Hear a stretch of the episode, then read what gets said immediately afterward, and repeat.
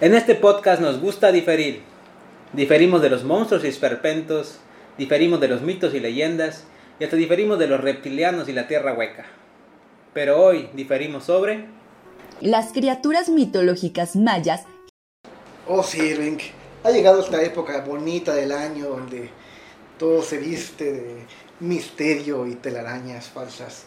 Entonces, este momento en el que del año en que todos nos ponemos un poco gringos hablando del Halloween y los monstruos y las cosas paranormales, que en lo personal me gustan mucho, o sea, creo que es de los temas que más me agrada pensar, ¿no? Un poco porque esta posibilidad de que existan cosas más allá de lo, de lo que vemos en el día a día, ¿no? Esta parte mágica, yo quiero creer también como, como X-Files. En esta época del Halloween, qué? del Halloween. es muy común que pues entre otros medios, entre otras formas de comunicación, pues se cuenten algunas historias macabrosas, tenebrosas y leyendas, ¿no? Pues que aluden a esta temática. Y pues, como nosotros estamos chavos y nos gusta el tema, yo creo que sería buen momento para subirnos al tren del mami. Pero con nuestro poco de tono y humor acerca de, estas cosas paranormales. Yo creo que es buen momento esto de para que iniciemos esta nueva trilogía sobre esperpentos. Misterios, magia, y milagros. Ajá, la máquina del misterio. Que abordemos un poco de esto que se conoce como los mitos.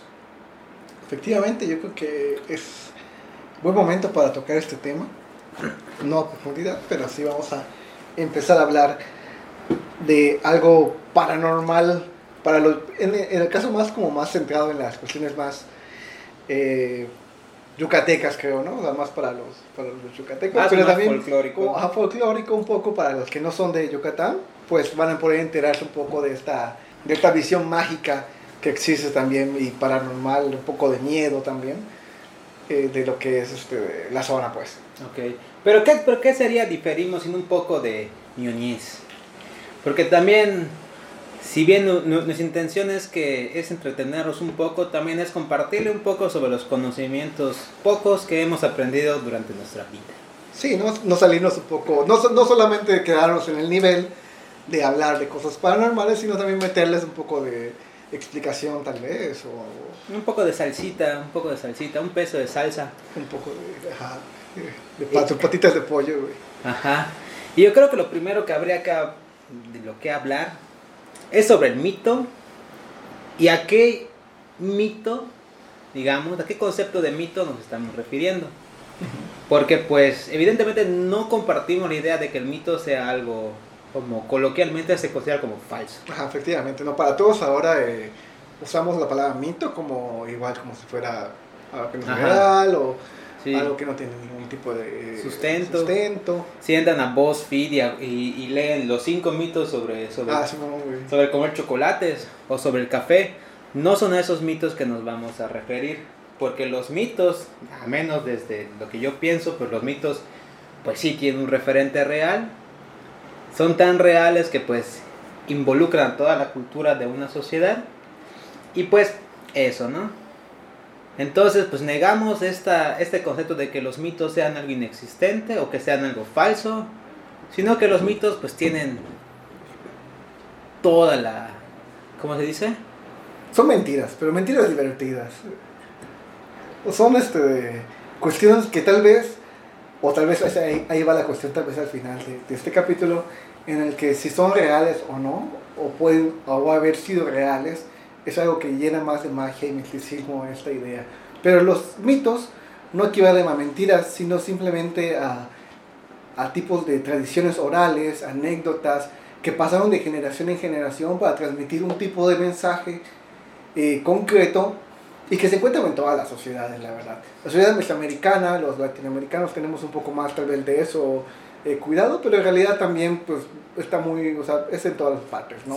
Aquí tal vez no lo conocemos, pero por ejemplo eh, en, en, Europa pues tienen historias sobre hadas o sobre Fable, no sé, no sé cómo, se, llama, eh, como otro tipo de seres también mágicos, místicos, gnomos, sí. eh, en Nightcrawlers, eh, que, que, son este de, que, que, han pasado de generación en generación también del mismo modo, formando estos mitos eh, que algo esencial para poderlos definirlos y separarlos es que es este aspecto de que van de generación en generación y que también pues no tienen un tipo de autor confirmado, o sea, no es como una creepypasta de ahora, que sepa que salió de 4chan y de tal, de tal sujeto, sino simplemente es un conocimiento que se sabe por lo general y que juega también en el sentido común de las personas eh, en las diferentes culturas que hay. Yo creo que una idea como para que quede más claro que es un mito son los clásicos mitos de origen. Las civilizaciones, las sociedades, entre su bagaje de mitos hay mitos de origen. ¿Qué es un mito de origen? Son pues justo una explicación de por qué suceden las cosas que suceden o por qué estamos en la Tierra. Exactamente. Los griegos tenían sus mitos muy relacionados con la idea de los titanes, con la idea de Cronos, con Gea, con la idea después de Zeus. También los nórdicos tienen sus mitos, los egipcios tuvieron sus mitos de creación. Y pues por supuesto los mayas aquí en Yucatán también tuvieron su mito de origen relacionados con el maíz o relacionados también con dioses. Y que me pareció también a las ideas de, de, más, más del centro del país que son parecidas las historias, son historias de dos hermanos o dos gemelos que, que luchan contra la noche o luchan contra el vacío para crear contenido, ¿no? Y dioses que crearon a los seres humanos a partir de elementos naturales, el barrio, el maíz en este caso para Popol. Yo creo que desde la antropología lo interesante de los mitos, de estas ideas que se van contando de tradición oral, tiene que ver justo con que conforman una especie como de estructura simbólica que va persistiendo en el tiempo. Lo importante para el antropólogo no es desmentir o no el mito. Lo importante del mito son las consecuencias que trae el mito en las sociedades. Por ejemplo, si bien todas son ficción, pero tienen una base real importante. Y el mito más popular, el mito de origen tal vez más popular en todo el mundo, pues es el mito que viene de la Biblia. La Biblia como ese gran libro de ficción en el que se cuenta el mito de origen de la civilización, que es creado por un gran Dios, omnipotente y lo que quieran, que en seis días antes de Cristo, que en seis días creó al universo y creó la tierra, y pues que también, como estaba aburrido, pues creó a un hombre, y del hombre después creó a una mujer, y la mujer lo mandó a la chingada, está formando el primer sucubo. Está... Y te posicionan a otra que no le llevó la contraria. Después, después crearon a otra mujer que salió de, de su costilla y que esta sí aparece en la Biblia y no la otra. Y pero realmente también esa historia está sacada de las tradiciones babilonias y de las tradiciones este, hebreas más antiguas, ah, antes de que se pudiera escribir una Biblia. O sea, no es también. O sea, por eso mismo que, que, que perdura, ¿no? Perdura este mito transformándose en el tiempo pero significando lo mismo, que es esta explicación de lo que es el mundo, ¿no? En el caso de, de, Sí, porque si nos ponemos muy positivistas, entonces con esa idea de la religión sería desmentirla y pues fácilmente se puede desmentir esa idea de la Biblia, pues rastreando el, el, concilio de Nicea y ver cuándo se estipuló cuáles cuáles pasajes del Antiguo Testamento y Nuevo Testamento conformaría la, la Biblia, el, el canon, el, el lore, el lore de la iglesia y pues sabríamos cuándo, ¿no? Incluso sabríamos la, la, la fecha exacta en el que pues nació Jesús, que no fue en diciembre. Y pues no se trata de eso, no se trata tampoco como que de, pues, ¿cómo se dice? Como que de echar abajo esta, esta gran idea del mito de la creación, sino lo importante son las consecuencias que trae. Y los significados que implican pensar cómo fue la creación, ¿no? Sí, porque por, ah, lleva más de dos mil años que este mito fue creado, bueno, no como 1800 años que este mito fue creado, y pues sigue perdurando. Y, actualmente en los países más católicos la idea de la creación, la idea del pecado original, por Dios, después de más de 1500 años nos bautizamos, bautizan a los niños porque pues, ah, pues porque pues Adán y Eva hicieron el pecado original por desobedecer a Dios y pues pues por culpa de ellos nos chingaron a todos, ¿no? Y aún lo seguimos haciendo. Y aún seguimos haciendo esta idea de que hay que esto de compartir el cuerpo de Cristo y como salvajes comernos parte de su cuerpo, pues porque sí. Y eso persiste todavía y eso es lo interesante tal vez para la antropología, que estas ideas míticas que pues no sabemos su origen como que exacto, pues perduran y van configurando todo lo que es ahorita la cultura actual. A esos mitos nos referimos, y no a los mitos de BuzzFeed. Ajá, no los mitos de mentiras, como ese mito que dice que vas a que si te bajas duro te vas a volver millonario. No. Que no es verdad. No, no es verdad, amiguitos. Y bueno, normalmente los mitos también este, tratan de comunicar, como decimos, este mensaje y que tienen que ver siempre, siempre con situaciones mágicas o sobrenaturales. Siempre. Son elementos que siempre van a estar inexplicables, cosas que no pasan en la vida real o cosas exageradas de la vida real.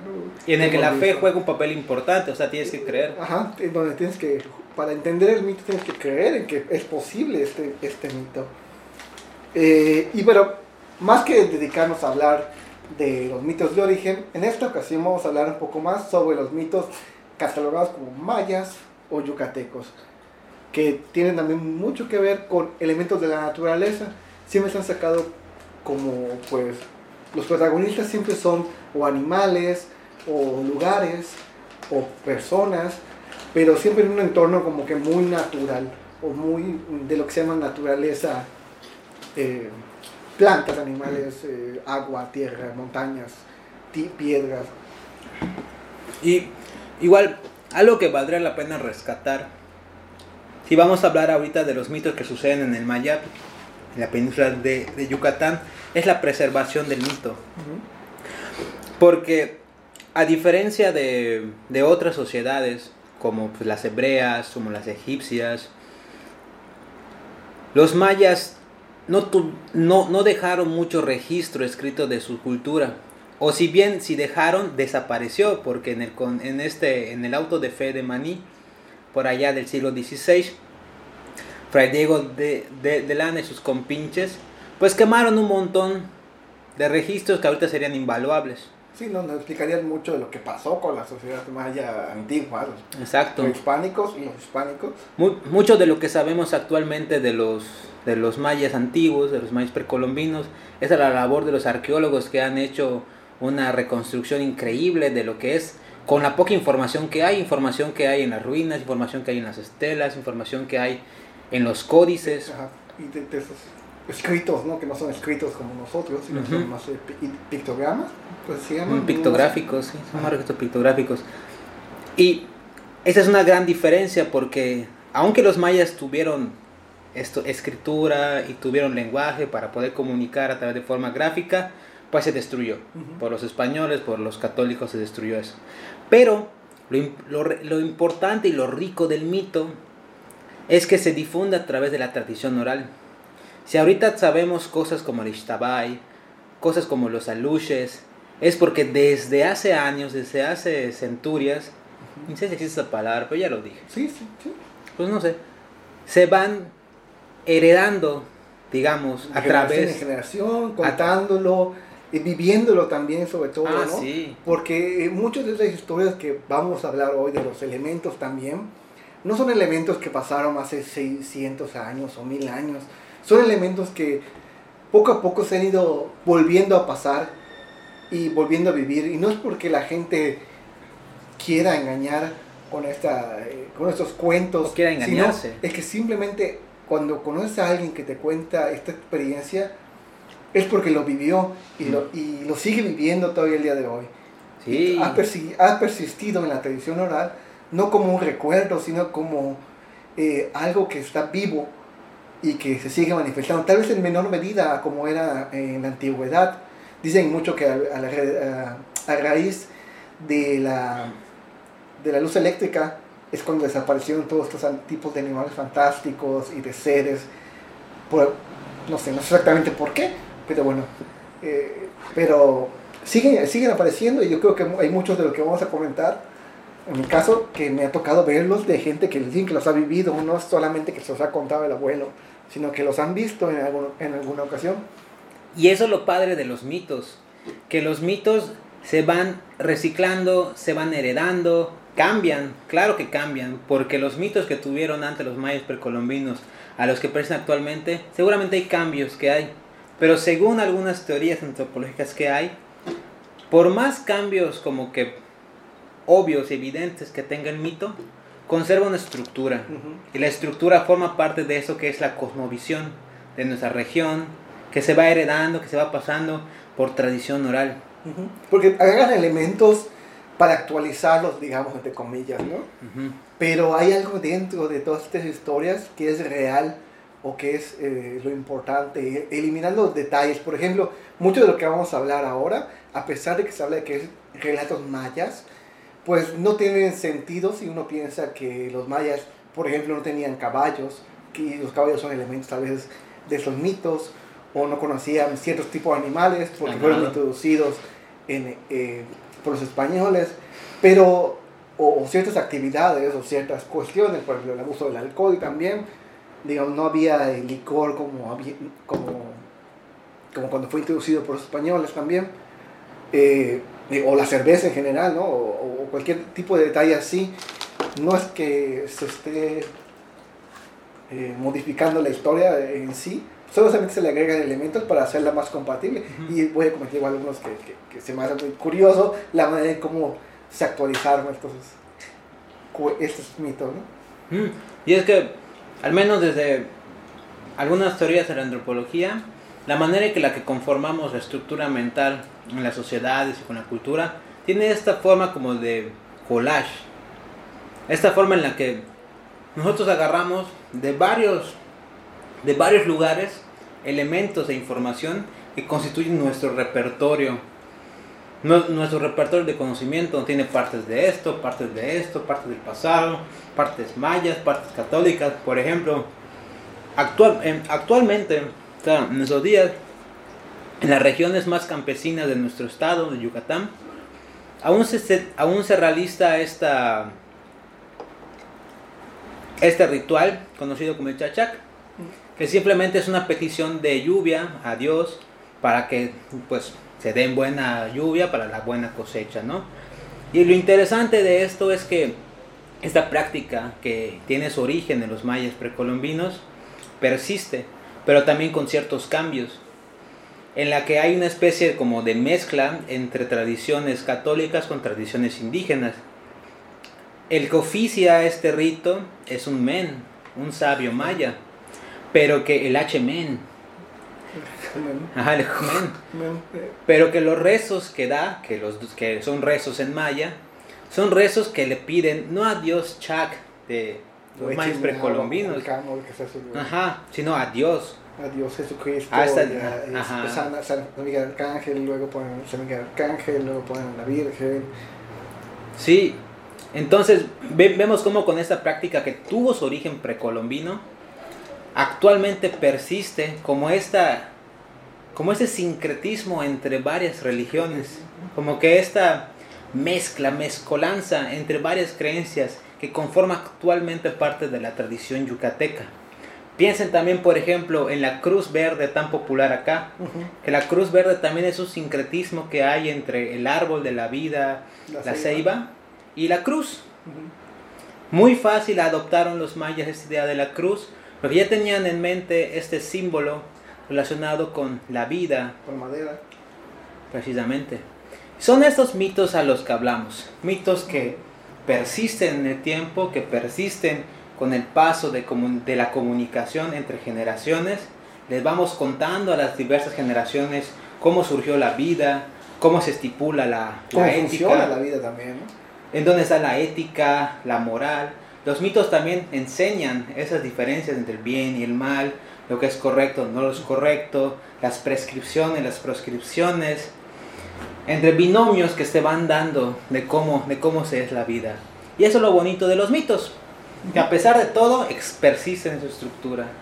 Y ahora empezando, como hablando ya de los temas, de los seres, creo que uno de los principales, para los que no son yucatecos, pues a lo mejor lo han visto en lugares turísticos, o en algún tipo de experiencia así eh, mainstream, que son los aluches.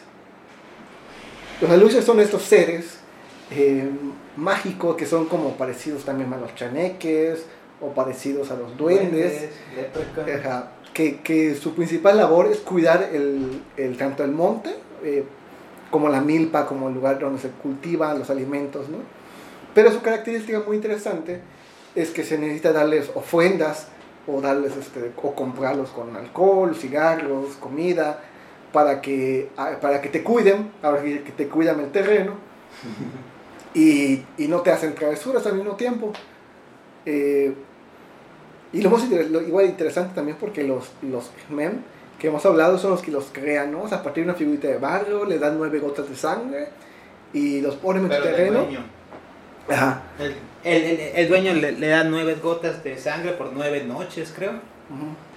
Y cobra vida. O sea, o sea es, es, chévere porque hasta aún todavía lo están vendiendo. Yo me acuerdo que hace poco vi una publicación en Facebook donde había un, un dom que según era men que te vendía tu, tu aluchito para que te lo lleves a tu casa, a tu jardín. Mm. Y, y sí, o sea, había gente que lo estaba comprando y que decían que sí funcionaba de alguna manera porque lo ponían y en el, en el lugar donde lo ponían empezaba a florecer más las plantas y obviamente les tenía que dar cosas, ¿no? Y empezaba a florecer, tenía mejor jardín, más bonito.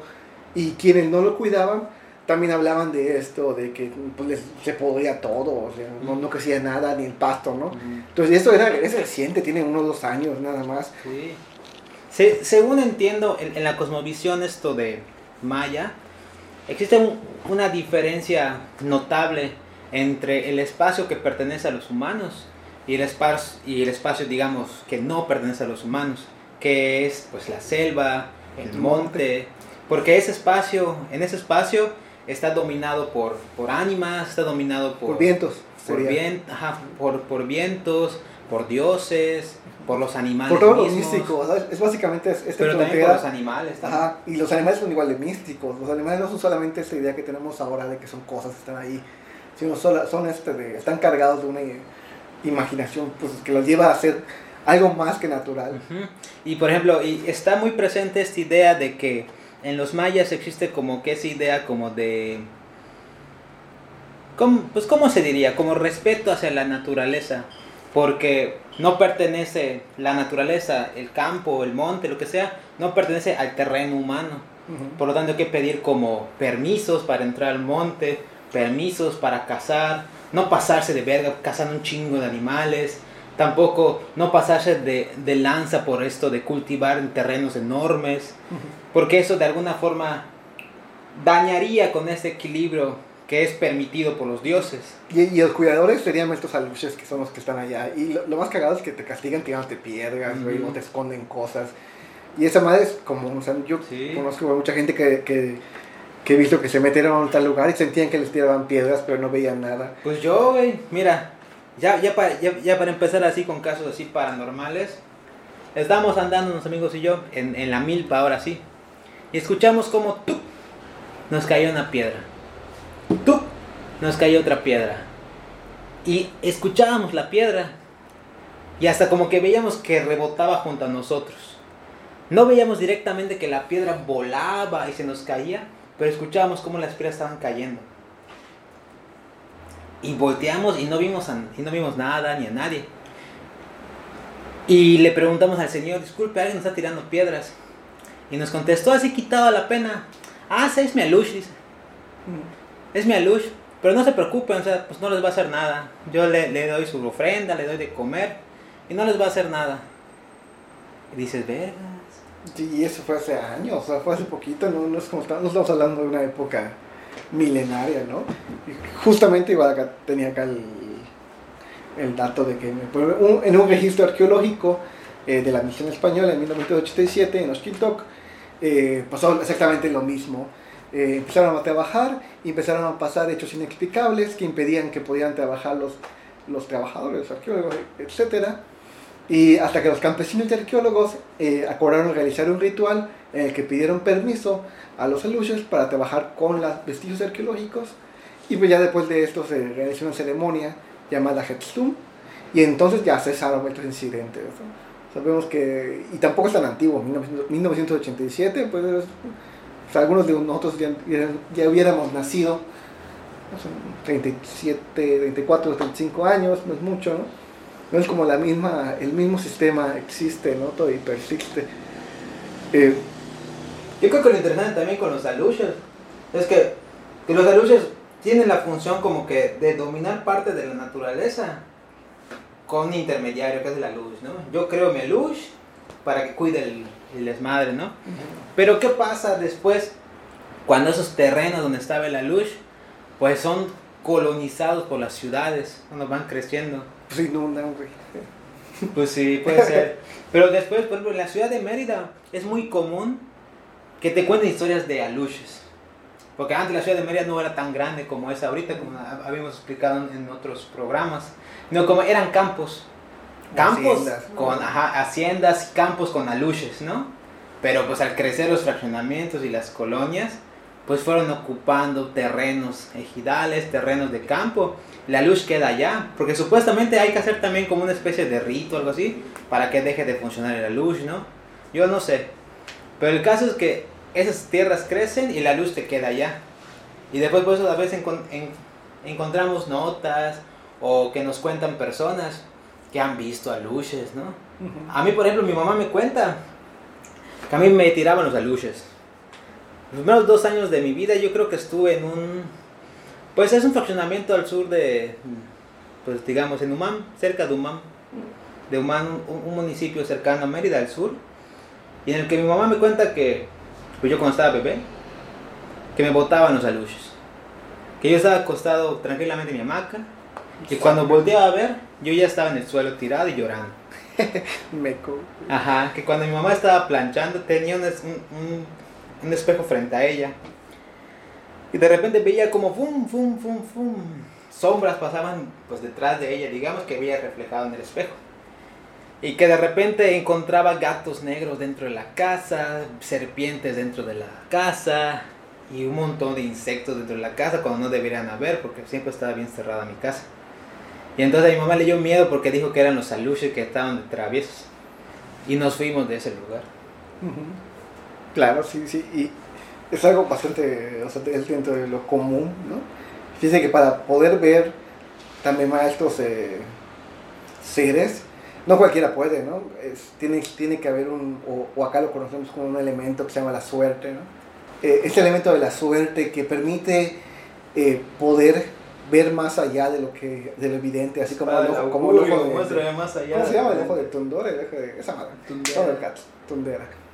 Eh, que, que la suerte no es simplemente como tener suerte, como ahora, ¿no? Como encontrarte dinero, que todo salga bien, sino es como una, una, cualidad. una cualidad que tienen algunas personas que les permite estar más conectados y más sensibles a este tipo de, de seres para poder verlo. Como un don. Ajá, como el rom. Pero por ejemplo, cambiando ahora a otro este de muy común también aquí en, Yucatán hasta el día de hoy, el Ixtabay. La versión como muy amigable, amigable light, que todos conocemos, la Ixtabay es una mujer de pelo muy largo que se le aparece a los hombres que están merodeando en la noche. Normalmente si están ebrios o no, no están, no, no, a veces es importante, a veces no. El punto es que se le aparece justamente a los hombres eh, bajo una ceiba. La, la morra se está peinando, y le empieza a coquetear al hombre. Entonces el hombre se accede a, allá pues a algo más, pues se descubre luego abrazando a la ceiba, y la ceiba para los que no conocen, pues es un árbol muy grande que tiene muchos espinos y muy muy grandes también. Entonces en ese acto de pensar que está agasajándose acá la muchachona, pues se termina raspando con todos los espinos, se despierta de ese ensueño.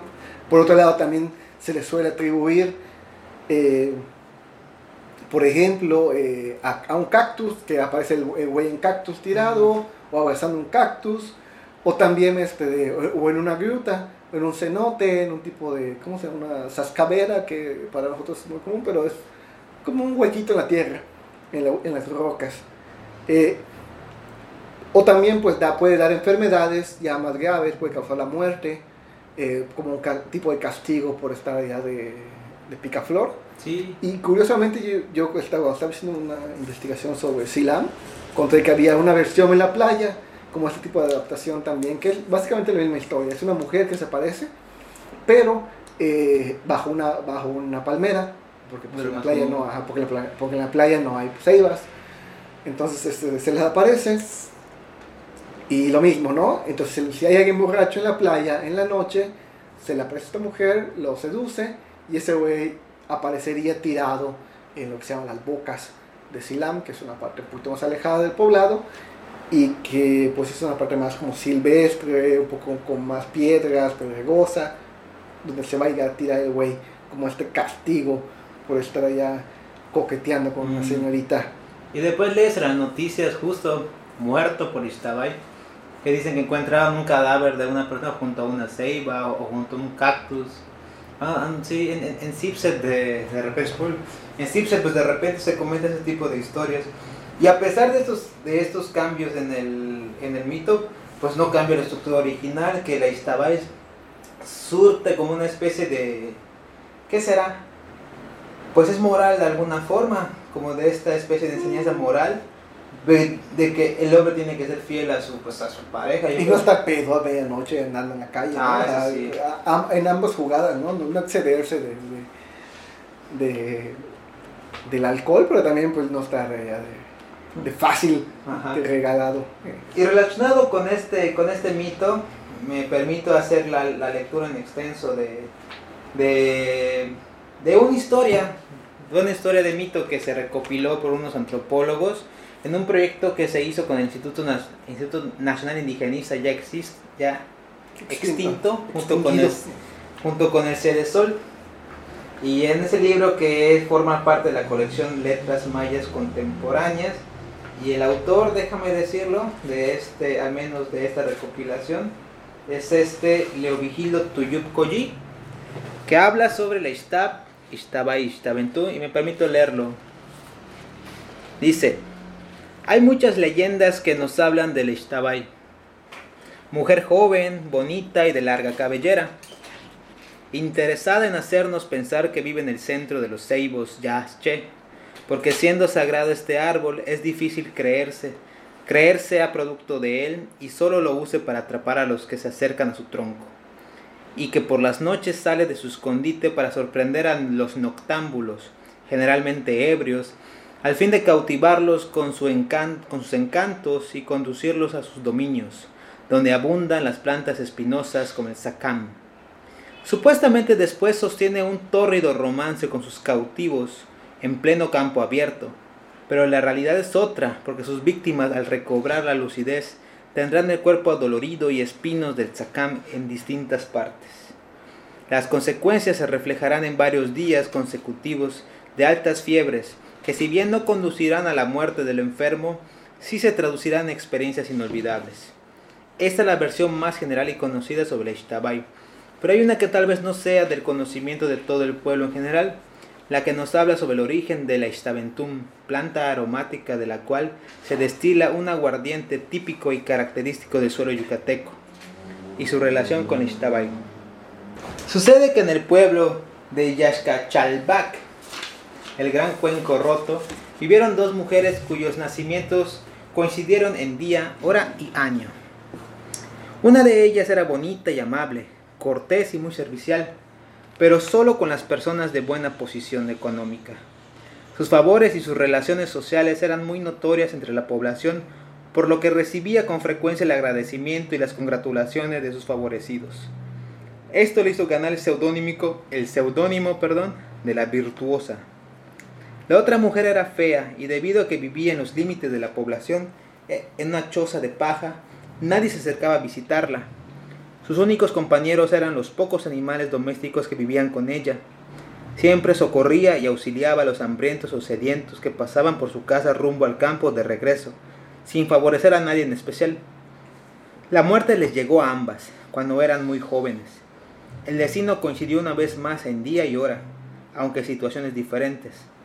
El cadáver de la mujer bonita, a quien catalogaban como la virtuosa, fue embalsamado y amortajado con las mejores telas. Los arreglos más hermosos y cuatro enormes cirios completaron el cuadro de la velación. Toda la población se dio cita para acompañarla en recompensa a la buena vida que había llevado la virtuosa. El cuerpo de la otra, que llamaban la mala, quedó tendido en el suelo, en el mismo sitio sobre la muerte la sorprendió. No fue amortajada ni embalsamada, no tuvo flores ni velas, absolutamente nada. Solo sus compañeros, perros, gatos, gallinas y otras aves de corral lloraron su muerte, pero nadie acudió a auxiliarla o a levantarla del suelo. También se cuenta que los cuerpos de ambas mujeres entraron en estado de descomposición prematura. El cadáver de la mujer bonita comenzó a despedir olores desagradables, que obligaron a los presentes y al pueblo en su totalidad a dejar la población. Cuando la peste ya era insoportable sobre el cadáver en estado de putrefacción de la mujer fea, comenzó a crecer una plantita que ahora conocemos con el nombre de Ishtaventum, despidiendo los olores más bonitos y agradables que existían, eliminando la peste que afectaba a la población y permitiendo regresar a los habitantes que habían emigrado en desbandada. Los pocos conocedores de esta leyenda dicen que sucedió de esta manera, ya que los dioses del cielo, así como la naturaleza, se encargaron de impartir justicia, pues fue la única forma de abrir los ojos a las personas deslumbradas por aquellos actos superficiales y que no sabían percibir la realidad.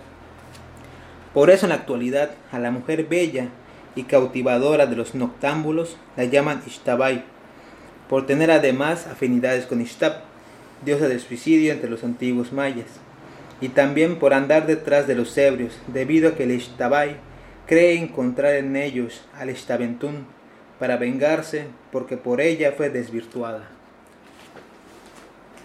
Y esto sería como la explica o, el, más eh, íntegro de los mitos, ¿no? O más completo, con todos los elementos, que te arroja esta explicación de más, de más elementos, que te permite entender cómo surge este ser misterioso y que pone en, juego estas dos, eh, esta dualidad, ¿no? Entre una mujer que era muy bonita pero mala por dentro, ¿no? Y una que era muy, bueno, fea, eh, era fea porque se le dice, no me juzguen pero era muy bondadosa, ¿no?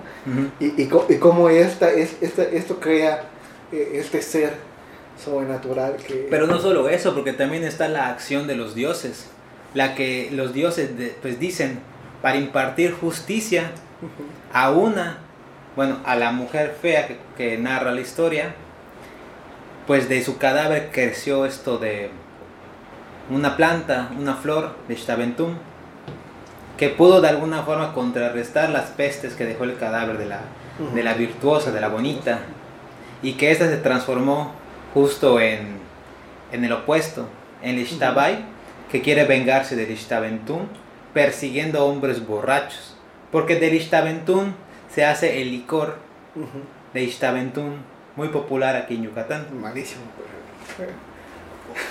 Es, es, es muy dulce, ¿no? Es jarabe, es feo. Bueno. Continuemos. Eh, sí, entonces este de... es interesante este juego que hacen entre lo bueno y lo malo, lo bueno lo, bonito y lo feo, lo que es dulce y lo que es amargo, ¿no? estos, juegos eh, en el mito para un, antropólogo levislosiano es, este, puros opuestos pero que también acomodan la realidad, ¿no? O cómo explican lo que es el mundo, la justicia también, y lo que es la verdadera belleza eh, por sobre eh, el egoísmo. la belleza material, bueno, la belleza física más bien. La belleza física y, el interés, porque sobre, era buena con los que tenían dinero, ¿no? Y, y, cómo se pagan al final todas las acciones negativas. Y aún así que, digamos que con esa idea de los dioses que imparten justicia, pues no queda muy claro si son como que dioses mayas o bien Dios como esta figura omnipresente. Claro, claro, porque también no, no se hace referencia o sea, a que los dioses, porque los dioses y dioses queda en ambigüedad, pero se hace referencia justamente a ese, ese vacío de poder. Y es por eso que puede persistir este mito, porque pues Dios, Dios es, ambiguo. ajá, es muy ambiguo, lo suficiente como para que persista. Sí, porque puede ser Jesucristo y nadie se molesta, güey. Podría decir Chuck y nadie se molesta. Buda y nadie se molesta. sí, lo mismo. Encarnó en una flor, nadie se molesta. Entonces, este, ahí, ahí vamos, vamos viendo cómo luego estas historias, más que, a pesar de que tienen elementos paranormales que pueden asustar, son más, son más que eso, ¿no? Son, son más que, que cuentos para asustar a, a, los niños o a los jóvenes o a, cualquier persona, ¿no? Portan muchos más significados, mucho más ricos que podemos ver. Por ejemplo, otro muy interesante es el de el, el No sé si, si lo ubicas. Eh, en otro capítulo le hemos dicho que es el Huay. El Huay es este tipo nahual.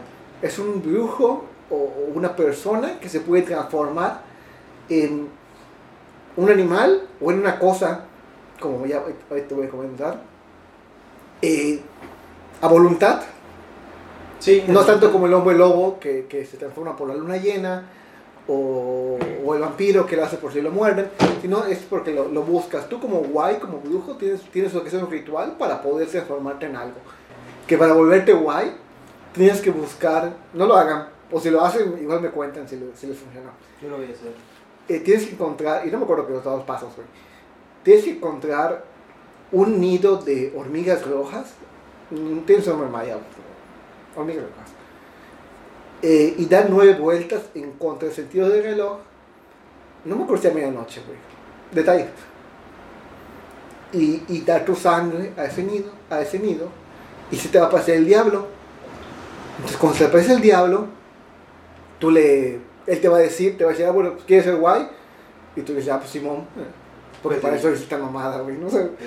Y, y ya, No, pues ya tienes no esta capacidad de convertirte en otra cosa, en un animal que puede ser eh, un puerco, lo, lo más común es eh, un puerco, un, Un perro, perro. un chivo, eh, y así se quedan guay chivo, guay quequem, que es puerco en maya, guay pec, eh, guay lobo, igual hubo la guay loba, o cosas así que se fueron cre- creciendo. Eh, y bueno, y está este caso del guaycot, el que el cot creo que es un pájaro, ¿no? Sí, es una, es una águila, una Es- aguililla. Ajá, que no hay águilas en, en Yucatán, pero es un pájaro grande, digamos, para... Ah, uno que está cerca de la costa. Ah. Entonces, en esta historia eh, so- sobre el Huaycot, eh, tiene una versión muy conocida, o como la más reconocida y datada, eh, que va del, de 1829, que habla sobre un hombre de negocio en Así eh, en el sur del estado, ¿no? Sí, Eh, es un hombre muy exitoso en negocios, que tiene un gran almacén en el que siempre, siempre tenía recursos. Él tenía mucho, mucho dinero, no tenía una gran riqueza. Entonces, eh, la gente decía que este, este cuate se transformaba por la noche del pájaro. Y con su capacidad de ser un pájaro gigante, era que podía transportar todas las mercancías desde Belice hasta Yaxcabá porque siempre había, decían que siempre había en su almacén un montón de cosas y nadie veía llegar cargamentos de caballos o, este, o nada, ¿no? Yo en el 2013, 2012, estuve en un pueblo que se llama Tatsiu, igual al sur de Yucatán, y me contaron esta misma historia. Yo, yo no sabía que era Huaycot, eh, pero me decían lo mismo, que en, Tatsiu existía una persona que tenía una, un- una tienda y que esta Ujú. tienda era muy, muy grande, pero que era muy, muy cabrón el güey. O sea, que sí fiaba, pero luego te estaba cobrando, o quería cobrarte de malas maneras, o era muy grosero. Y entonces, este, de- pues toda la gente empezó a molestarse porque sabían que ese güey era un brujo. Y era la única manera en que se explicaba que este güey fuera muy rico y que tuviera tantas cosas. Entonces lo que hicieron fue matarlo. Ah, caray. Entonces, como lo creo que lo intentaron matar, pero al final no lo pudieron matar y le expulsaron como de, de Tatsu, ¿no? Pero eso no me lo contaron como si fuera algo de 1800, eso me lo contaron como si fuera algo de, no sé, güey, ¿qué te gustan? Los Hace algunos 70, años. los 60, algo de los papás, de la gente que, que me contó, ¿no? Como, como repitiendo este patrón de que la gente que tiene muchas cosas se explica por algo misterioso, ¿no? Y es que este mito de, del Huaycot, o sea, sí tiene referentes re- reales. Supuestamente era que se transformaba en una especie de águila él y con sus demás, como una parvada igual de águilas, le llevaban las cajas. Sí, no, porque tiene como morras que trabajaban para él, que las convertían en palomas, ¿no? Algo así, palomas tics. palomas, palomas turbias. Ajá. Pero lo interesante es que sí tiene un referente real, porque se sabe el apellido del Huaycot, que es Padilla. ¿Ah, sí? Sí, es Padilla. Y, y la casa del Huaycot está ahí. Ya- Yaxcabá, de hecho, es famoso por, digamos, por los cenotes que hay por ahí y también por la casa del Huaycot, que son de las casas más grandes que tiene Yaxcabá, que está al lado de una capilla frente a la iglesia. Una casa grande que creo que ha servido como centro cultural, ha servido como maquiladora, no sé qué más, pero tiene, pero tiene dueño. Y la familia se llama Padilla, que casualmente pues fueron de alguna forma esto de alcaldes de Yashkaba. Y pues ahí está. Si vas a la casa del Huaycot, pues incluso ahí está la, la historia del Huaycot. Y sabemos cómo se llama. Yo se, se me olvidó el nombre de- de- del señor, pero sí se recuerdo que se apellida, que se apellida Padilla. Ya haciéndolo como más, asentándolo en algo, Ajá. como- como más histórico que, mítico, ¿no? O sea, y sí, o sea, como tú dices, porque mencionamos en, en, en dos capítulos pasados que a veces las sociedades de alguna forma como que castigan la, no sé si la opulencia o la, el, el acaparamiento.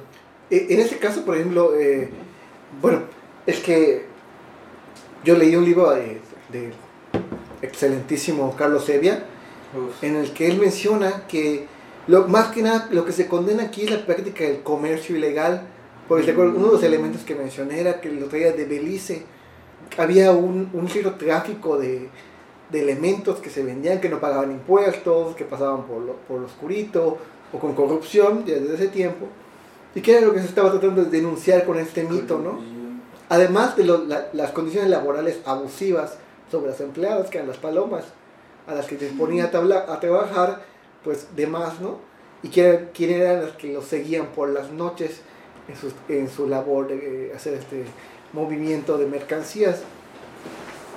Entonces es como una explicación ya más lógica que le pone Carlos Sevilla, pero que señala algo, sí. O sea, el- el- la capacidad de tener muchas cosas no es algo natural o que todos podemos tener. Tiene que pasar algo extraño Para acaparar, ¿no? para, para poder tener tanto, ¿no? Y, y, y a lo mejor por, por ahí va, ¿no? Por ahí va la, va la historia, ¿no? De que no, no era justo, tal vez. Pero- Era justo, ¿no? Pero lo, lo interesante es que pues ahí está, o sea, conocemos la casa del Huaycot. ¿Dónde está la casa de Huaycot? La historia de la casa de Huaycot, el apellido, el nombre, incluso que hasta su, su pariente era político, alcalde de, de Yashkaba. Ajá, y, y ajá, vemos cómo, cómo sigue en este juego de, contra la corrupción, Sí. contra la magia del poder. Y después es, esa idea de los guay, de los brujos, también en los, me- en los medios de comunicación de acá, de repente se leen pues notas de que mataron un brujo. Ajá, sí, sí, sí. Porque supuestamente es que se ve a un huaypec, un, un brujo que se convierte en perro, se convierte en huaypec y entonces pues, pues dicen, no, ahí se va el brujo, ahí se va el brujo, y le disparan. Y ya cuando van a ver su cadáver, bueno, le disparan un perro, y cuando van a ver su, pues su cadáver ya no es un perro, sino que es una persona que estaba desnuda. De repente se van contando así las historias que hay. Me acuerdo que de repente, no, no sé si te acuerdas, cuando hicimos la práctica en, en Izamal, Ah, sí, que estábamos en la noche y esto de... Y que de repente hubo mucho ruido, que Ajá, porque oye, sí. el guaypé que estaba andando entre los Ajá. techos, y, y, y creo que eso lo comentó el, pues el guardia que estaba allá. Sí, el, el que era como el del hotel donde estábamos.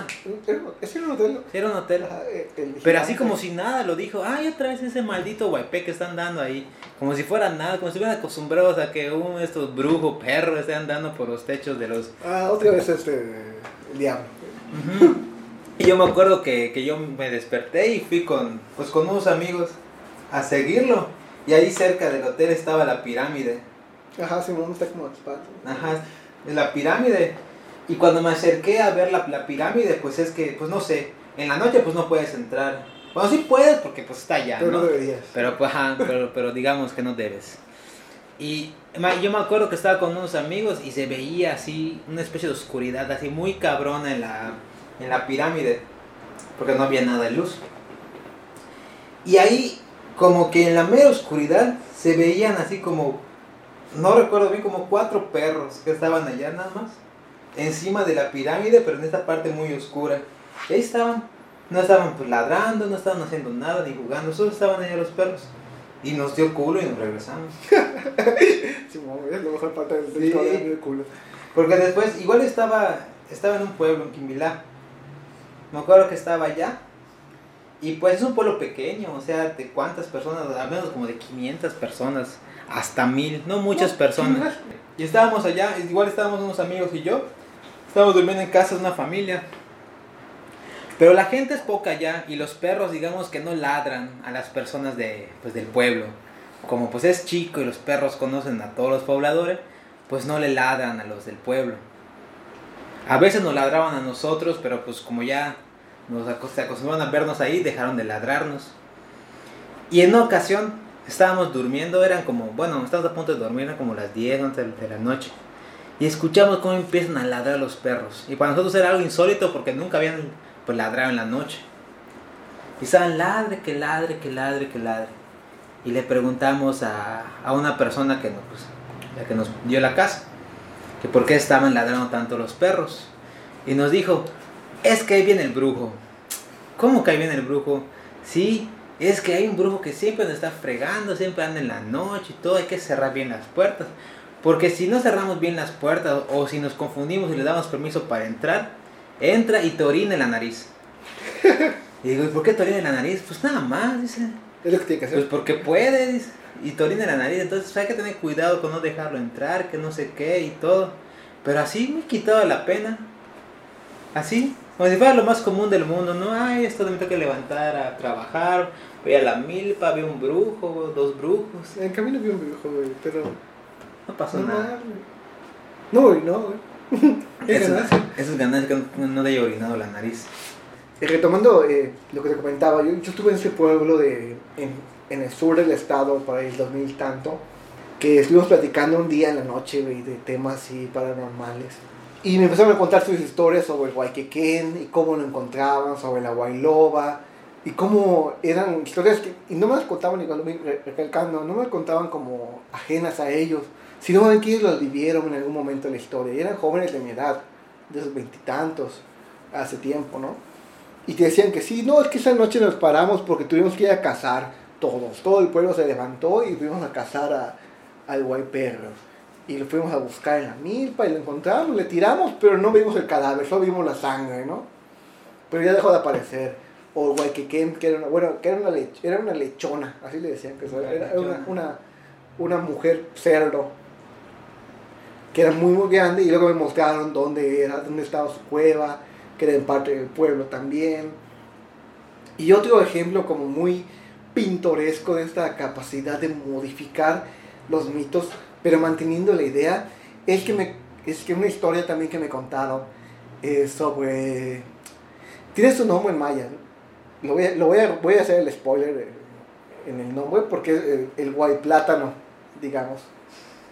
Entonces, este, se- este guay plátano es este brujo que tenía una milpa normal y tenía un vecino dentro del pueblo. Pero el, el señor no le gustaba que fueran a su milpa ni que le pidieran cosas. Era muy egoísta. Entonces eh, el vecino un día fue y agarró una calabaza. Y el, y el guay, el brujo le dijo, no, no, ¿por qué agarras una calabaza de mi, de mi milpa? Que no se te vuelva a ocurrir hacerlo. Y el vecino pues decía, ah, pues voy a agarrar una sandía. Contra tiene muchas. Porque el señor tenía muchísimas. Entonces agarraba, agarraba una sandía y el, el brujo le voy a advertir que no lo hiciera, que si no le iba a, le iba a dar la chingada. Hasta que un día, eh, pues el, el vecino dijo, ah, pues no pasa nada, si le puedo agarrar algo más. Y que entró a su casa y dentro de la, de, de la, de la casa había una mata de plátano. Giga- Una mata de plátano normal. Y ¿cómo puede tener una mata de plátano dentro de su casa? Entonces intentó agarrar una banana y no podía quitarla, güey. Y no podía quitarla. Y no podía quitarla. Hasta dijo, no, esto, esto no es normal. Y se fue. Se regresó a su casa. la verga. Desde el otro día el brujo lo ve y le dice, oye, ¿para qué entraste a mi casa anoche? Me estuviste jalando la verga toda la noche. ¿Qué querías? Yo, yo me quedé así como, que, ¿qué? ¿Qué es, ¿Qué es esto que estoy escuchando? Y, y no me lo contaron como si fuera algo chusco, un chiste o algo, sino era como una anécdota también en, en este juego de, de lo que es este, la posibilidad de convertirse en un guay. Hablamos de un perro, un lobo, un- una bandana, y lo que está dejando la, la verga, ¿no? o el pito, El pene. el pene. Eh, y eso se me hizo muy, muy curioso porque te digo, no era, no era la intención de burlarse de mí, sino era la intención de contar una, una, una de las otras historias donde recalca también esto, la idea de la avaricia, la idea de no compartir y tener mucha abundancia.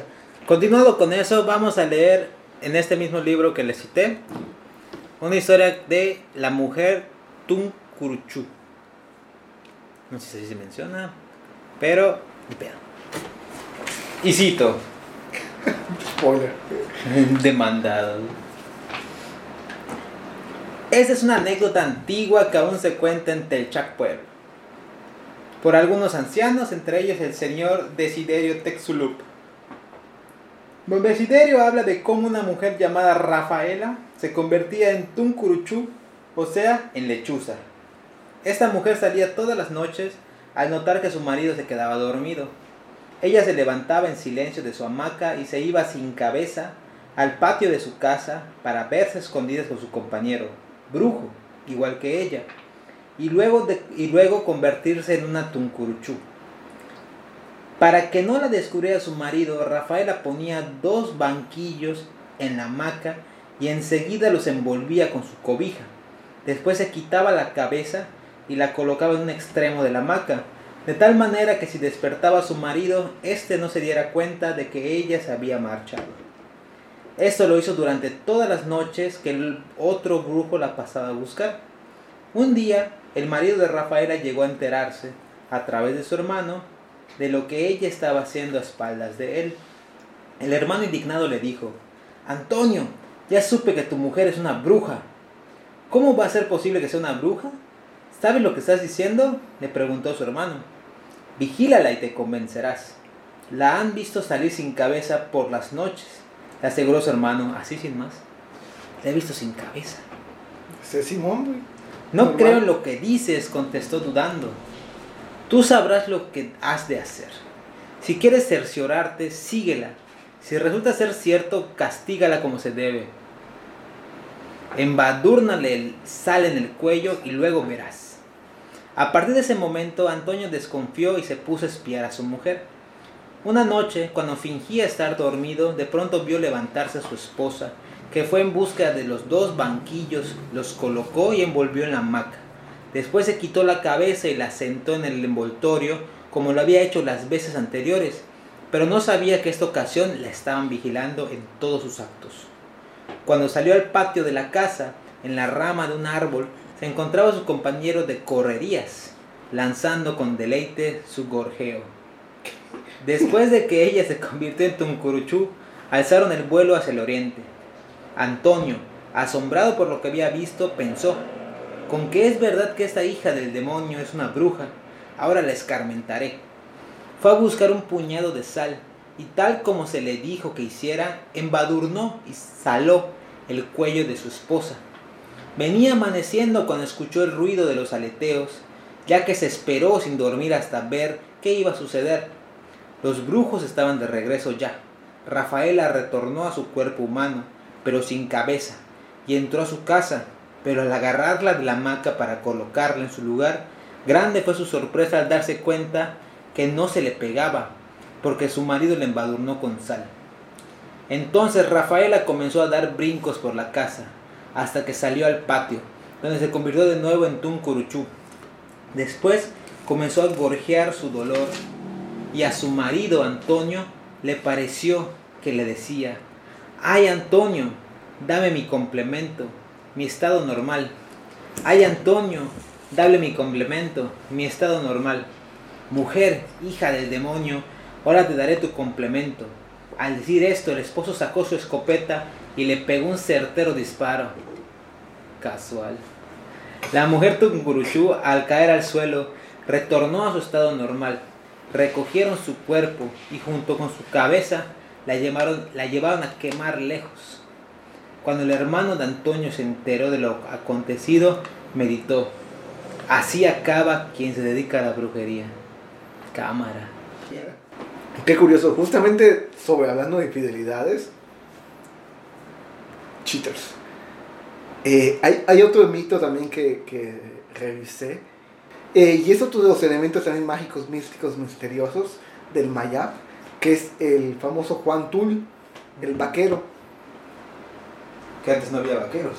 Ajá, igual, regresando a, este, a, a la cuestión de, de que son elementos pues sincréticos o, o mezclados, pues los mayas no tenían vacas, así de fácil, ni- ni caballos. Ni, y ni eran vaqueros. Ajá, ni eran Porque no vaqueros. tenían Sí, botas. sencillo, los mayas prehispánicos, güey, no. Sí, porque no O sea, esta historia está más bien creada a partir pues de la, del contacto entre, luego el contacto porque estoy de buen humor, entre españoles y, mayas, ya después de mucho tiempo, en 1600, cuando ya traen los animalitos. Y bueno, Juan Tul es este. Tiene tres formas, según el excelente Carlos Sevilla. E, e, uno es un vaquero que hace un pacto con el diablo para poder este, dominar el ganado fácilmente. Ah, e, una segunda forma de Juan Tul, también en estas partes místicas y cómo varían en el tiempo, es la de un charro, así tipo Vicente Fernández, güey, me imagino, o, o, o estos videos de, muy, muy, de occidente del país, de Jalisco sobre todo, ¿no? Que vestido en negro totalmente que es un ser místico que cuida el ganado y, está, y se aparece como a medianoche. Entonces, si uno va por los lugares del oriente del estado, eh, se puede encontrar con Juan Tul en su versión de charro negro.